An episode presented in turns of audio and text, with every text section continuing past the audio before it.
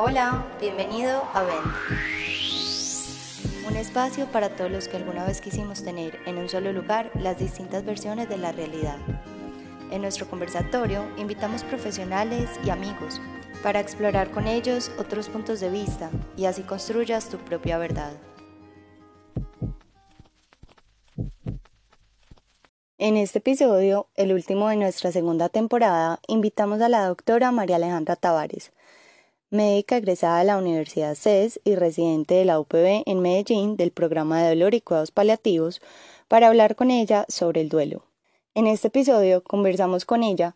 qué es el duelo y por qué todos los seres humanos vamos a atravesar por este proceso en algún punto de nuestras vidas. Hablamos de las teorías que hay detrás del duelo, cómo se define y qué se siente durante un proceso de duelo y cuando éste se sale de su curso natural y debemos buscar ayuda profesional. Además, hablamos de las diferentes fases del duelo, de las herramientas que cada uno de nosotros tiene para afrontar las dificultades de la vida, incluyendo el proceso de duelo. Entonces me encantaría darle la bienvenida a este episodio a nuestra invitada María Alejandra y que sea ella la que nos cuente un poco sobre ella, sobre cómo se define como médica, pero también como ser humano. Bueno, Dionis, muchas gracias por la invitación.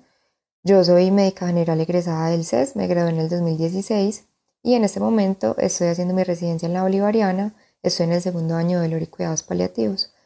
Como persona y como mujer, bueno, soy una persona infinitamente feliz, disfruto mucho todas las esferas de mi vida, la familiar, la social, la académica, el deporte, el tiempo libre, la espiritual, me gusta mucho compartir con las personas y es uno de los motivos por los cuales escogí esta especialidad y bueno, estoy muy feliz de compartir acá contigo el día de hoy. Bueno, María, entonces empecemos este conversatorio como por lo básico, lo primero, y desde cero, hablando entonces de qué es el duelo para las personas que no están familiarizadas con este término. Y además, me encantaría saber por qué los seres humanos atravesamos un proceso de duelo ante una pérdida. ¿Qué teorías hay detrás de esto? Entonces, para empezar a hablar de duelo, es importante que entendamos que es una experiencia universal, por no decir todos, casi todos, vamos a pasar por un duelo de el fallecimiento de alguna persona cercana o algún familiar cercano y en realidad más o menos he visto que el promedio es que cada persona atraviese aproximadamente cinco duelos en su vida, entonces creo que es algo que es importante hablarlo y comprenderlo sobre todo. Entonces, el duelo es el proceso que experimenta una persona al adaptarse a la pérdida de su ser querido. Es un proceso que va a facilitar comprender y aceptar esa nueva realidad a la que yo me voy a enfrentar, integrar esa pérdida a mi nueva vida y darle un nuevo significado a la presencia de esta persona en ausencia de su cuerpo, pues como tal físico, ¿cierto? Debemos entender también que aunque casi siempre que hablamos de duelo nos referimos al fallecimiento de alguien o de una persona pues cercana, podemos tener otras pérdidas que también nos pueden desencadenar este proceso de duelo, ¿cierto? Entonces digamos que tenemos unas pérdidas que son relacionales, que es todo lo que implica pues como el entorno y los seres queridos, entonces incluye esta parte del fallecimiento, la separación, el fin de relaciones sentimentales o abandonos o abusos. Hay unas pérdidas que son intrapersonales, que tienen que ver con uno mismo y nuestro cuerpo, por ejemplo la pérdida de capacidades intelectuales, de funcionalidad luego de una enfermedad o como tal de una parte anatómica por una amputación, por una mastectomía, por un cáncer de mama, pérdidas materiales que aparecen cuando nos enfrentamos a la pérdida de un objeto o una posesión o por ejemplo a nuestro empleo que es tan frecuente ahora en la pandemia, las pérdidas evolutivas que es cuando yo abandono una de las etapas de mi vida para iniciar otra, por ejemplo cuando paso de la adolescencia a la juventud o de la juventud a la adultez o a la vejez que conlleva diferentes cambios que nos puede hacer enfrentar un proceso de duelo.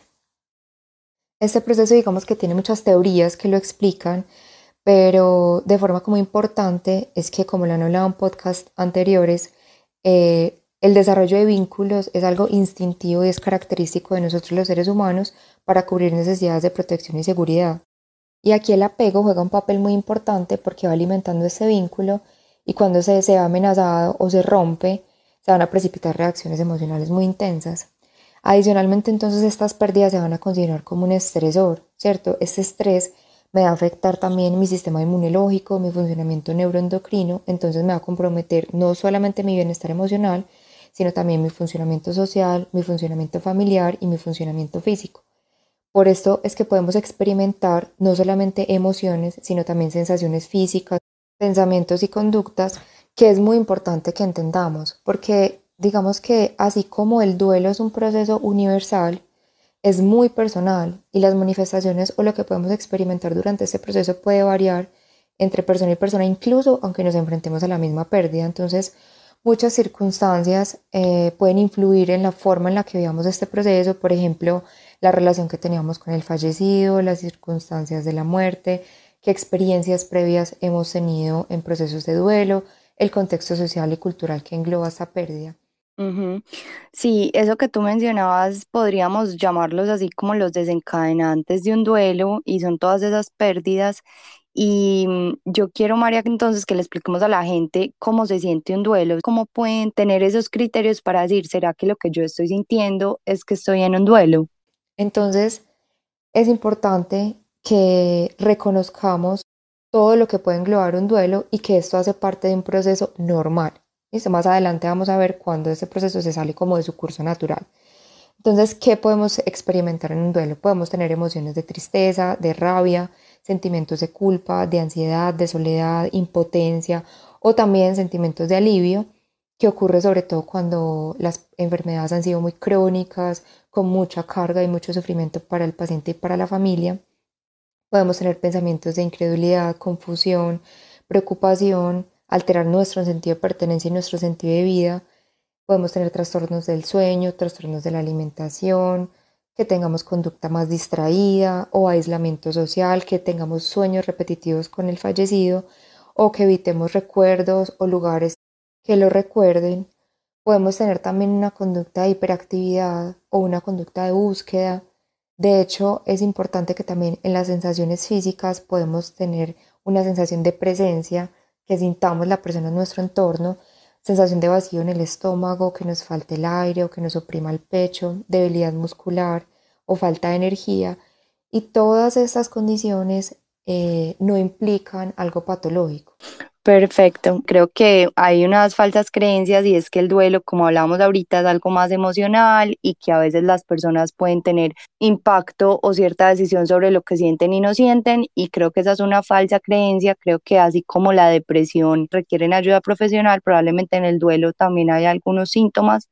que no son como de que la persona controle, no, o que tenga la voluntad de, sentirlos o no sentirlos, ¿cierto? Cuando las personas ven a otra persona en un proceso de duelo, tienden a hacer juicios de valor de que es que esa persona está muy triste o esta persona está muy aferrada a esta cosa o es que no va a salir nunca adelante y entender que es un proceso individual y que todos estos síntomas realmente hacen parte de todo este proceso de adaptación a una pérdida y que son normales y que cada uno los vive diferentes, yo creo que eso puede dar para que las personas podamos entender qué es lo que está viviendo la otra persona, ¿cierto? Y como tener un poquito más de empatía frente a la pérdida de otra persona y entender que esos procesos son 100% personales, pero también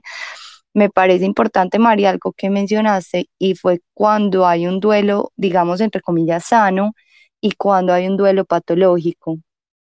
Es muy importante lo que mencionas porque que nos va a ir dando señales de que de pronto ese proceso no está tomando su curso natural es la intensidad de estas condiciones que describimos, la temporalidad y el compromiso de mi funcionalidad. Pero entonces acá es muy importante que entendamos el concepto de duelo complicado. El término de duelo patológico, digamos que se ha ido reemplazando poco a poco porque le daba como una carga de enfermedad a un proceso que realmente es de sanación. Y de hecho un bajo porcentaje presenta esta desviación como del curso natural. En este caso la persona va a estar desbordada, la intensidad de estas emociones, de esas cogniciones y conductas va a afectar de forma marcada la funcionalidad, van a haber conductas que son desadaptativas y van a permanecer en este estado sin lograr avanzar en el proceso de integración. Entonces nosotros actualmente hablamos de un duelo complicado o un duelo prolongado. Realmente hay varios tipos de duelo complicado, pero creo que no es como el tema, pues como entrar tan a fondo en este episodio. Yo creo que sí hay como varios factores que pueden desencadenar esos duelos complicados, pero también me encantaría que de pronto nos des como unos tips para los médicos que nos escuchan o también para personas cercanas a alguien que esté en un proceso de duelo, ¿qué podemos identificar, qué banderas rojas o qué signos de alarma debemos tener frente a una persona que tiene un proceso de duelo y cuando definitivamente esa persona requiere de pronto de una ayuda profesional em, o de pronto algún tipo de medicación para su proceso de duelo. Bueno, entonces ya hablando específicamente del personal de la salud, ¿qué podemos hacer o qué recomendaciones hay para enfrentarnos como a este proceso con nuestros pacientes? Lo primero es una escucha activa, es muy importante que facilitemos la expresión y validemos las emociones que está presentando nuestro paciente en ese momento. Adicionalmente, tratar de normalizar todas estas conductas, cogniciones, sentimientos y sensaciones físicas que les mencioné inicialmente que hacen parte natural de este proceso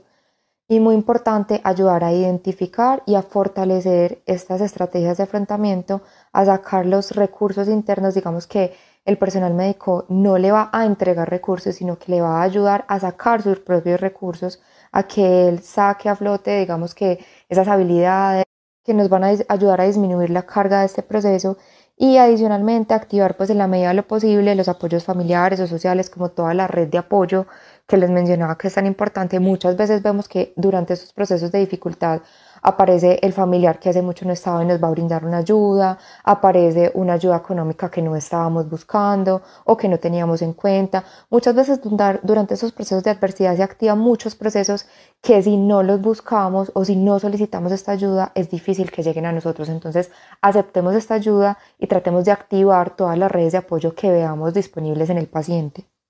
Adicionalmente, pues vamos a hacer un seguimiento en el tiempo, ¿cierto? Vamos a tratar de identificar de forma temprana de pronto qué condiciones o qué factores de riesgo tiene mi paciente para desarrollar un duelo complicado, un duelo que se salga de su curso natural. Entonces, digamos que para mencionar algunas, las dividimos como según las características, ¿cierto? Entonces, según las características personales, eh, las personas que tienen unas estrategias de afrontamiento muy pasivas ante situaciones estresantes de la vida, que tienen una enfermedad física o psiquiátrica ya diagnosticada, en relación con el fallecido, entonces que el, fallecido sea muy joven, que haya una condición como de apego o de dependencia, bien sea económica o sentimental del fallecido, que la relación sea muy cercana, que sea un padre, madre, esposa o hijos, o que te haya un bajo nivel de desarrollo pues como familiar, de la funcionalidad familiar.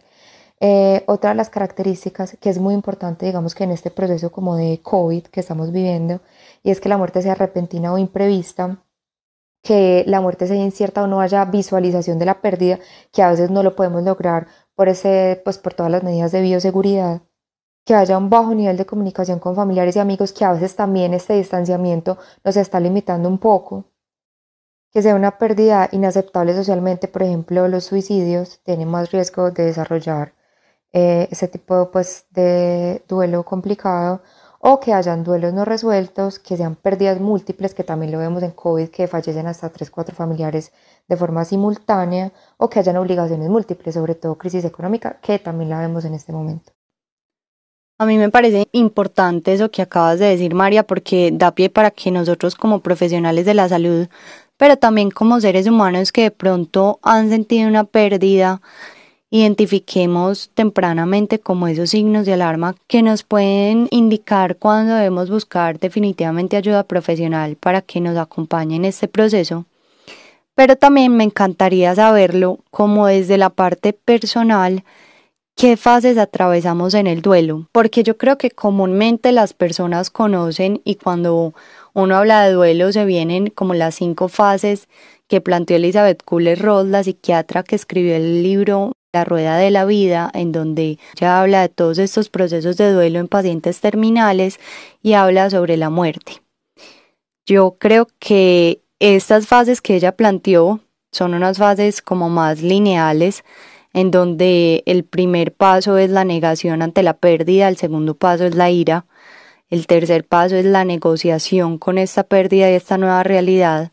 el cuarto paso es una bahía en la cual la persona siente depresión y sentimientos marcadamente, digamos, entre comillas, negativos,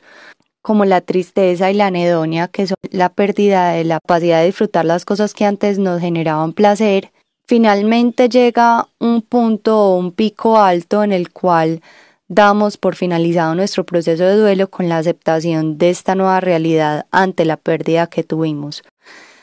Pero eh, pues sabemos como profesionales de la salud que este proceso es un poco más dinámico, por así decirlo, y que estas fases, aunque sí describen bien lo que la persona atraviesa, no son tan lineales. Las personas pueden sentir estas fases en diferente orden y quiero que hablemos un poquito, María, entonces, de qué teorías en estos momentos se plantean para describir las fases en las cuales las personas atraviesan un duelo. Digamos que este enfoque y otros que se han presentado más adelante han sido sustituidos por un nuevo esquema, digamos que sustentado en que el proceso de duelo no es algo lineal y secuencial, o sea, no vamos a pasar como de una etapa a otra y no todas las personas vamos a pasar por todas las etapas. Entonces es más bien como un proceso paralelo en el que vamos integrando diferentes experiencias que nos van permitiendo darle un nuevo significado a esta pérdida. Entonces el modelo que se plantea actualmente es un modelo de fases en el que en cada fase vamos a plantearle una tarea al doliente para que vaya gestionando sus emociones e integrando esta pérdida y así cuando estas etapas digamos que no logran culminar estas tareas podemos empezar a detectar como anormalidades en el curso del duelo. Entonces, inicialmente va a haber una fase de aceptación de la realidad, entonces la tarea va a ser ir disolviendo progresivamente las estrategias de distorsión, de evitación y aumentar como la tolerancia al dolor que nos genera esta pérdida. Luego trabajaremos las emociones y la experiencia de dolor, entonces la idea es gestionar los aspectos más traumáticos de esta pérdida posteriormente adaptarnos al entorno sin el ser querido, entonces vamos a sustituir las creencias que teníamos antiguamente por unos nuevos esquemas que incorporen todo este significado de la pérdida. Esto va a implicar que yo haga cambios en todas las facetas como ser humano y posiblemente me dé paso a un crecimiento luego de ese trauma que puede generar el duelo. Y finalmente, la fase de recolocar y recordar al ser querido, que es recordar su esencia y mantenerla en mi nueva realidad. Dependiendo, digamos que donde se detenga el duelo o la tarea que no podamos culminar, se puede hablar de un tipo de duelo complicado. Te digo, es importante entender que esto es dinámico, que no es un proceso como lineal, que voy de una etapa, cuando la termino voy a otra, sino que estas tareas se puedan de forma simultánea y que siempre hay que darle un papel activo a la persona que está en el proceso. O sea, el proceso no lo va a vivir el terapeuta o el familiar, sino la persona que está experimentando la pérdida. Bueno, y entonces, ¿qué puedo hacer yo como persona para enfrentar este proceso de duelo? Lo primero es que debo reconocer y gestionar mis emociones, ¿cierto? Entonces, debemos empezar por reconocer cómo se manifiestan en mí las diferentes emociones para yo poder gestionarlas y avanzar en mi proceso de duelo y no dejar, digamos, este proceso pendiente que de hecho es un factor de riesgo para desarrollar este duelo complicado. Yo debo saber en mi cuerpo cómo se expresan mis emociones. Por ejemplo, si yo te pregunto a Diana Chavarría cómo se expresa la tristeza en ti, ¿qué manifestaciones físicas puedes tener? ¿Tú me sabrías responder? María, me parece súper importante eso que estás diciendo. Incluso en episodios anteriores hemos hablado y conversado mucho sobre la importancia que tiene en nuestro proceso de salud la identificación de las emociones y poder comunicarlas o en caso de que las personas no sean capaces de comunicarlas de forma verbal, ya sea procesarlas de forma escrita o tener algún hobby para tratar de encontrar paz en momentos en los cuales las emociones te desbordan y mm, tener como diferentes herramientas para tener inteligencia emocional. Yo creo que si me preguntas a mí personalmente sobre la tristeza, es una emoción que identifico muy fácilmente porque yo estoy triste y lo primero que hago es llorar. Creo que es como el síntoma, por así decirlo, principal. Para mí llorar es uno de los procesos más sanadores que existen. O sea, si yo estoy triste, lo primero que tengo que hacer es llorar para sacar esa emoción y procesarla e identificar qué es lo que me tiene triste. Eso es muy importante porque como te mencionaba anteriormente, es un proceso tan personal y hay personas que, por ejemplo, la tristeza no la expresan con llanto, la expresan con aislamiento, la expresan con inapetencia o la expresan durmiendo demasiado o con insomnio, por el contrario. Entonces debemos saber identificar en nuestro cuerpo cómo se manifiestan estas emociones para poder facilitar esta expresión y que las podamos gestionar, ¿cierto? Muchas veces estas emociones las guardamos porque eh, pensamos que la fortaleza es un antónimo de sentir y que en este momento entonces yo debo ser fuerte porque yo soy el que voy a seguir como con el liderazgo de mi hogar, o yo debo ser fuerte porque es que yo soy el hermano mayor, o yo debo ser fuerte porque es que si no, entonces mi mamá cómo se va a poner. Y muchas veces esta dificultad que tenemos para expresar las emociones más adelante me va a llevar a un proceso no resuelto. Entonces recordemos que ser fuerte es reconocer que no estar bien también está bien, que podemos pedir ayuda y que nosotros también estamos ante una pérdida, una situación difícil en nuestras vidas, que construir una nueva realidad, que ya no va a ser una persona que posiblemente fue muy importante en nuestra vida. Y aquí te quiero compartir un término que creo que es muy apropiado y es la autocompasión. Entonces nosotros tenemos niveles de exigencia tan altos con nosotros mismos, somos muy críticos, minimizamos nuestros logros y tendemos a magnificar nuestros errores y para comprenderlo mejor te quiero leer un pedacito de un libro que me parece súper valioso y el libro se llama Sea amable contigo mismo y dice entonces cómo tomar una actitud diferente. ¿Cuál es la solución? Dejar de juzgarnos y de evaluarnos, dejar de autoetiquetarnos como buenos o malos y aceptarnos con generosidad, tratarnos con la misma amabilidad, cariño y compasión que mostraríamos hacia un buen amigo o incluso hacia un desconocido por desgracia, no hay casi nadie a quien tratemos tan mal como a nosotros mismos. Entonces el mensaje con esto es permítanse sentir, permítanse expresar que esto realmente no es debilidad, es una fortaleza reconocer mis emociones. Uf, total, María, qué lindo lo que nos compartiste. Eh, yo creo que normalmente nosotros nos tratamos a nosotros mismos y nos autosaboteamos de una forma que ni siquiera somos conscientes